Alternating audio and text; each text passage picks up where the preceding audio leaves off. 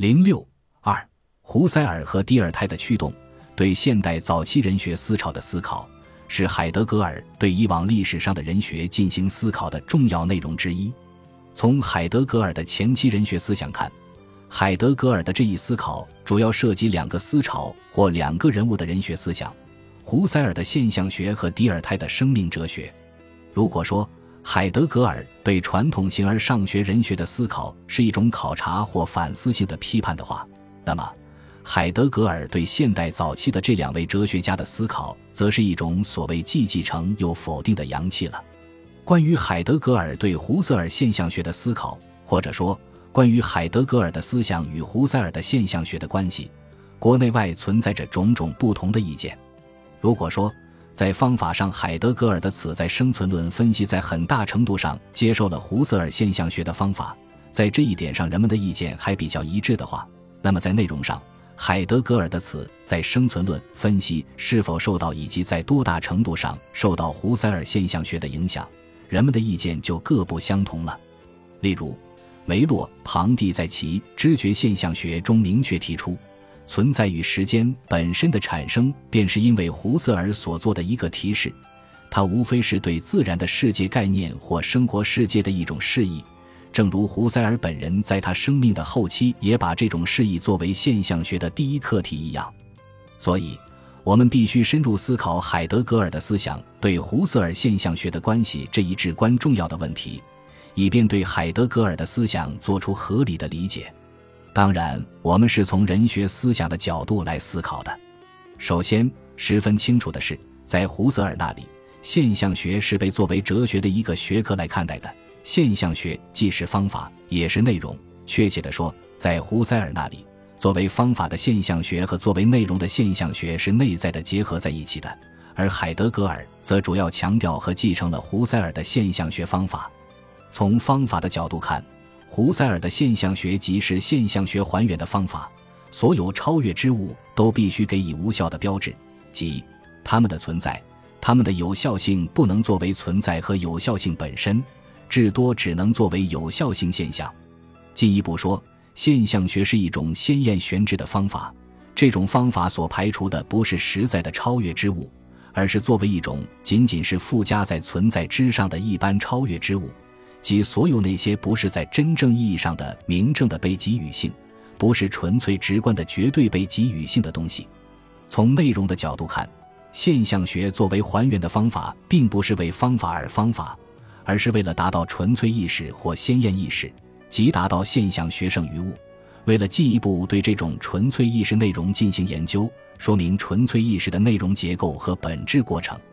因此。现象学是研究纯粹意识这种内容的科学。现象学必须研究意识，研究各种体验、行为和行为相关项。意识本身具有的固有的存在，在其绝对的固有本质上未受到现象学排除的影响，因此它仍然是现象学剩余物，是一种存在区域，一个本质上独特的存在区域。这个区域可以肯定成为一门新型科学——现象学。因此，在胡塞尔那里。现象学是以还原为方法，以纯粹意识为研究内容的科学。现象是指纯粹意识现象及其相关物，广义的说是指意识及其相关物。正如胡塞尔所说，我们有两个绝对的被给予性：显现的被给予性和对象的被给予性。根据显现和显现物之间的本质的相关关系，现象一词有双重意义。现象实际上叫做显现物，但却首先被用来表示显现本身，表示主观现象。海德格尔的此在生存论分析则主要在方法上受到了胡塞尔现象学的影响。海德格尔指出，现象学一词本来意味着一个方法概念，它是解说存在本身、解说此在生存的方法，把存在从存在者中展露出来，解说存在本身，这是存在论的任务。而处理这一问题的方式是现象学的方式。海德格尔指出，用现象学的方式来探索存在的意义问题，并不是把自己的思想归入某种立场或某种流派，因为现象学这个词本来意味着一个方法概念，它不描述哲学研究对象所包纳的事情的什么，而描述对象的如何，而一种方法概念与真切的发生作用，愈广泛地规定着一门科学的基调，它也就愈原始地植根于对事情本身的分析之中。也就是说，现象学方法的实质是走向事情本身。海德格尔并且从词源上对现象学进行了分析。他指出，现象学这个词有两个组成部分：现象和罗格斯。现象是就其自身显示自身者，是与某种东西的别具一格的照面方式；而罗格斯则是让人看某种东西，是把某种东西展示出来让人看。因此，现象学是说，让人从显现的东西本身那里，如它从其本身所显现的那样来看它。这就是取名为现象学的那门研究的形式上的意义。海德格尔说。现象学这一名称由此并不和其他的那些科学那样来自对各自对象的研究。现象学这一名称既不称谓其研究的对象，也不描述这些研究包含着哪些实际内容。无论应当在这门科学里论述什么，现象学这个词都只不过是告诉我们如何展示和处理这种东西。现象的科学等于说，以这样的方法来把捉它的对象。关于这些对象所要讨论的一切，都必须以直接展示和直接指示的方式加以描述。因此，无论什么东西成为存在论的课题，现象学总是通达这种东西的方式，总是以指示方式来规定这种东西的方式。其次，从内容上看，胡塞尔的现象学的现象概念在广义上指存在者的存在。海德格尔在这一点上继承了胡塞尔，但是。胡塞尔现象学所研究的内容主要是纯粹意识现象，而海德格尔认为，胡塞尔的现象学的问题就在这里，即指研究人的纯粹意识，而没有去研究人的存在、此在的存在。因此，海德格尔的思想是从对此在的生存的分析开始的。这就是说，海德格尔的此在生存存在论从根本上扬弃了胡塞尔的现象学，因而，在内容上已经根本上不同于胡塞尔的现象学了。他指出，从包含的事实情景来说，现象学是存在者的存在的科学即存在论，而要探索存在、建立起存在论，有必要首先探索在存在论即存在者状态上与众不同的存在者。此在即首先形成基础存在论。哲学是普遍的现象学存在论，它是从此在的诠释学出发的。如果对存在的追问要变成透彻明晰的追问。此在就得暴露自身为首需从存在论上弄得足够清楚的存在者。现在事情摆明了，对此在的存在论的分析工作本身就构成基础存在论，因而此在所充任的就是原则上首需问及其存在的存在者。他说，胡塞尔现象学的问题即在于他仅仅把人理解为纯粹意识，仅仅把纯粹意识作为研究任何一种实在的基地。即使原则上更为激进、更为透彻的现象学人格阐释，也不曾进入此在的存在问题这一向度。尽管胡塞尔与舍勒在提问和处理问题方面，在世界观的倾向上大相径庭，但他们的人格阐释在消极方面是一致的。他们都不再提人格存在本身的问题。在胡塞尔、舍勒的现象学那里，人格是行为的施行者。海德格尔指出。施行的存在论意义是什么？应当如何在存在论上正面规定人格的存在方式？而且更根本的是，整个人的存在。人的存在显然不是靠把肉体、灵魂、精神的存在方式加在一起就能算出来的。胡塞尔在其思想历程的后期多次提出和强调生活世界或周围世界概念，但他所理解的生活世界主要是主体的精神文化创造活动。并且主要是主体间的精神文化活动。另外，胡塞尔还提出必须探问、回答时代所提出的人生的意义问题。然而，胡塞尔对这些问题的理解仍然是理性主义的。这些问题归根到底涉及人在与人和非人的周围世界的相处中能否自由的自我决定的问题，涉及人能否自由的在他的诸多的可能性中理性的塑造自己和他的周围世界的问题。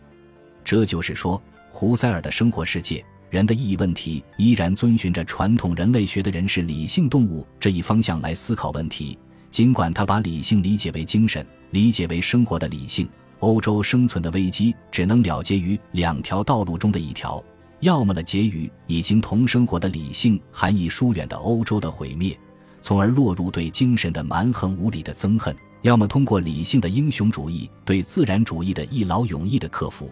从而了结于欧洲在哲学精神中的再生。因为只有精神才是不死的。显然，海德格尔的“此在生存存在论”与胡塞尔的生活世界。人生意义之思在内容上也根本不同。海德格尔所分析的是此在的比理性更原始的生存，因此，梅洛庞蒂关于海德格尔的此在存在论，无非是胡塞尔生活世界的释义的观点，是很难站得住脚的。同样，与梅洛庞蒂的观点相类似的看法。如认为海德格尔的操心源于胡塞尔的意向性结构，或者是对胡塞尔现象学意向结构的改变的看法，也是难以令人信服的。事实上，如果说海德格尔的此在生存论在内容上受到了胡塞尔现象学的影响的话，那主要是方向上的影响，即海德格尔以现象学的现象背后本质上就没有什么别的东西为指引，走向对此在的生存的分析这一主题。去揭示此在生存现象的统一整体性，特别是非理性方面的内容，形成了关于此在的生存论现象学或此在的生存论存在论。也就是说，海德格尔在相当大的程度上是从对胡塞尔的纯粹意识现象的分析所引发的根本前提问题的思考，而走向此在的生存现象的分析的，或者说。海德格尔是从胡塞尔的特殊性的现象学所表明的根本前提问题，而进一步走向一般性的生存现象学的。这一点，海德格尔也曾做过一种简单说明。我从中学到了一点，这一点起初只是更多的被猜测，而不是被有根有据的见地所引导。意识行为的现象学所理解的现象的自身显现。在亚里士多德以及在整个希腊思想和此在那里曾更原始地作为阿拉塞尔，作为在场者的无蔽状态，在场者的去蔽，他的自身展示而被思考。现象学研究重新发现出来以支撑思想的东西，正表明为是希腊思想的基本特征，即使不是哲学本身的基本特征的话，这一见地越是从根本要紧处对我变得清楚，下述问题也就变得越加紧迫。从何处，并且如何规定按照现象学原则必得作为事情本身来经验的东西？它是意识及其对象性，亦或是在无蔽和遮蔽之中的存在者的存在？我就这样被领上了追问存在之途。所以可以断定，这应该才是海德格尔人学在内容上受到胡塞尔现象学影响的真正事实所在。海德格尔对生命哲学，特别是对迪尔泰生命哲学的阳气。既是海德格尔前期人学思想得以建立的一个重要方面，也是海德格尔后期人学思想得以展开的一个重要支点。迪尔泰哲学的基本内容是对人的研究，生命哲学是他的整个哲学思想的核心部分。他的生命哲学当然不是关于一切生命物的哲学，而是关于人的生命以及他的全部社会和文化衍生物的哲学。首先，迪尔泰认为。人的生命是以个体为前提的过程，每一个体的生命都是从生到死的经历，每一个体的生命都具有本能、需要、感情等性质，是实现这些性质的过程，因而是表达、理解和行动的过程。其次，人的生命又是社会性、历史性的过程。第二，泰认为，一方面，个体的本能、需要、感情的实现过程往往会超出合理性的限度。因而必须由社会来进行调节。另一方面，个体的人的本能、需要、感情也只有通过社会才能有效的实现。社会是那个具有感情和本能的生命的综合调节器，它根据共同生存的需要，通过法律和习惯为难以驾驭的激情规定限度，通过劳动分工、婚姻、财产来为各种本能的正常的满足创造条件。因此。个体的生命本身不仅就是各个个体的生命，而且也是他们之间的关系、他们的态度和行为、他们对事物和民族的影响。即个体的生命也是群体的社会的生命，每一个人或每一个事物都对他人实际的产生影响。这种影响或者是促进性的，或者是压力性的，或者是其他性质的。每一个体的生命活动，无论是内在的精神活动还是外部的操作活动。都是在群体或社会的相互联系中实现的。处于独立生存中的个体的人是历史性的存在，他是被他在时空中的位置，在文化系统、共同体的相互作用中的位置所决定的。个体的生命是各种关系的整体网络，这个网络从那些促进自己生存的个体伸展到文化系统和共同体，并最终伸展到整个人类。这个网络构成了社会和历史的特征。第三，迪尔泰认为，人的生命又是精神性的，因为人的生命总是有意识的，被思想所组织的，所以人的生命存在在本质上具有精神性特征。人的生命存在的精神性本质，不仅在于人的生命存在总以内在的精神活动过程为灵魂，而且在于人的精神活动过程总是不断客观化为历史的现实。人的精神的这种不断客观化，同时也是生命的客观化。个体的存在、群体的存在，都可以理解为精神的客观化或生命的客观化。个体、共同体、生命和精神的劳作，组成了精神的外部王国。精神的巨大的外部现实总是包围着我们，人们总是被浸透在精神的这个外部现实王国之中。人们的生命也总是被这个先行的精神的客观化现实打上鲜明的印记。海德格尔认为，迪尔泰的生命哲学的值得肯定之处在于，它包含了一种领会此在的存在的倾向。他指出，迪尔泰是从生命本身的整体出发，试图依照生命经历的结构网络与发展网络来领会生命。他的精神科学的心理学也不愿在依循心理元素与心理原子制定方向。不愿再拼凑起灵魂生命，而是以生命整体与生命的各种形态为研究对象。也就是说，迪尔泰已经踏上了询问生命的途程，已经在某种意义上或以他自己的方式试图探索此在的存在。而且，海德格尔指出，迪尔泰哲学的真正目标是建立某种生的存在论，但他也在一定程度上看到了生和死之间的关联。归根到底，从生到死。这一关联最深刻而普遍地规定了我们此在的感受，这是因为那由此而来的生存的界限，对于我们对生的理解和评价，总是具有决定性的意义。同时，海德格尔认为，迪尔泰的生命哲学存在着根本性的缺陷，即他并没有把生命完全作为一种存在方式来询问，因而他的生命网络说也强烈地表现出他对问题提法的限度。如果对生命哲学的倾向领会的正确，那么在一切科学的严肃的生命哲学的倾向中，都未经明言的有一种领会此在的存在的倾向，但生命本身却没有作为一种存在方式在存在论上成为问题，这始终是很明显的，而且这就是生命哲学的根本缺陷。然而，不管迪尔泰的生命哲学存在着什么样的缺陷。从现代西方人本主义的发展和海德格尔存在与时间所包含的人学思想可以断定，海德格尔的此在生存论分析的个体性人学实质，以及他对此在在世环节的整体性的分析，都可能受到了迪尔泰生命哲学的影响。虽然海德格尔自己对此没有明确的提示。首先，海德格尔的此在生存论分析在实质上是对个体的人的分析。这一点与迪尔泰的生命是个体的生命的思想是完全一致的，这表明海德格尔的前期人学思想无形的受到了现代早期人学思想发展的制约，无形的受到了迪尔泰以及其他生命哲学家的思想的影响。也就是说，海德格尔的存在与时间所表明的人学思想在实质上之所以是个体性的。是由于现代西方早期人本主义已经历史的规定了这一实质性脉络。克尔凯郭尔对个体生存的不可重复性、畏惧情绪开始了初步的探索。迪尔泰对个体生命的存在和实现方式做了更加深入的研究。这些探索显然是海德格尔的存在与时间仍然把个体此在的生存作为探讨主题的哲学史上的重要原因。其次。海德格尔对此在在世的整体性和此在生存时间的整体性与历史性所做的分析，可能在某种程度上受到了迪尔泰关于个体生命是各种关系的整体网络和历史性过程的思想的影响，在新的形势下包含了对迪尔泰这些思想的批判性发展。人的生命存在是以个体为出发点的存在，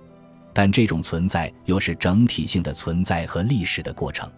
任何对人的生命的分析，如果没有彻底全面的透视人的生命存在的整体和历史，就不可能科学的说明人的生命。既然迪尔泰已经认识到了这一问题的至关重要性，并对之进行了某种程度的分析，这就有可能启发海德格尔更进一步明确强调，把对此在在适合时间性的整体的分析作为此在生存论分析自身的目标。对此在在世的分析是海德格尔此在生存论分析的主要内容之一。他明确指出，此在的存在总是一种在世界中的存在，在世的存在，在世是此在的基本机制。尽管这一机制的构成环节是多重的，但它本身却是一个统一的整体，不是随意拼凑起来的。因而每一环节都与其他环节不可分割。在这一机制的环节中，端出任何一项都意味着端出其他各项。这就是说，端出每一项都意味着是对整体现象的巡视。对此，在生存的时间整体性的分析是海德格尔此在生存论分析的另一主要内容。如果说海德格尔对此在在世整体性的分析主要是对此在生存的横向整体性的分析，那么他对此在的向死亡存在和本真能在的分析则主要是对此在生存的纵向整体性的分析。在他看来。此在的向死亡存在是此在生存时间的整体性的确证。只有分析了此在的向死亡存在，对此在的生存论分析才具有把生与死统一起来的时间整体性。而良知决心所标志的，则是此在从非本真生存中解放出来而走向本真生存，是此在生存样式的飞跃。它与非本真生存一起，才构成此在在生存样式上的时间整体性。同时，此在是时间性的。所以，它的生存是历史的过程。正是在这一过程中，个体此在才有本真决心中的原始历史命运，才有与其他此在的共同历史天命。海德格尔对此在在适合此在时间性历史性的分析，深刻标画出了此在生存的整体途径，把对人的分析大大的向前推进了一步。从思想渊源上看。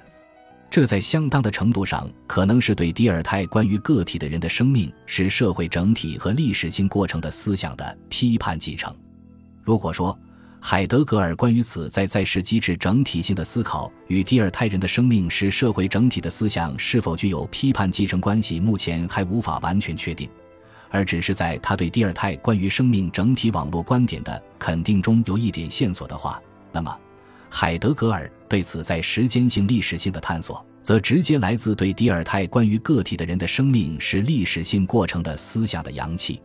这一点，海德格尔自己也已经给予了某种提示。他在《存在与时间》中讨论了历史性的基本机制，此在的历史性和世界历史、历史学在此在历史中的生存论源头后指出。上面对历史问题所做的分析，是从消化了迪尔泰的工作后生长出来的。迪尔泰最本己的哲学倾向在于领会历史性。当然，海德格尔的这种阳气是从自己全新的理论建构出发的，即他把人的生命理解为人的一种存在方式，而不是理解为人所固有的现成状态。这也正是他此在生存论分析的灵魂所在。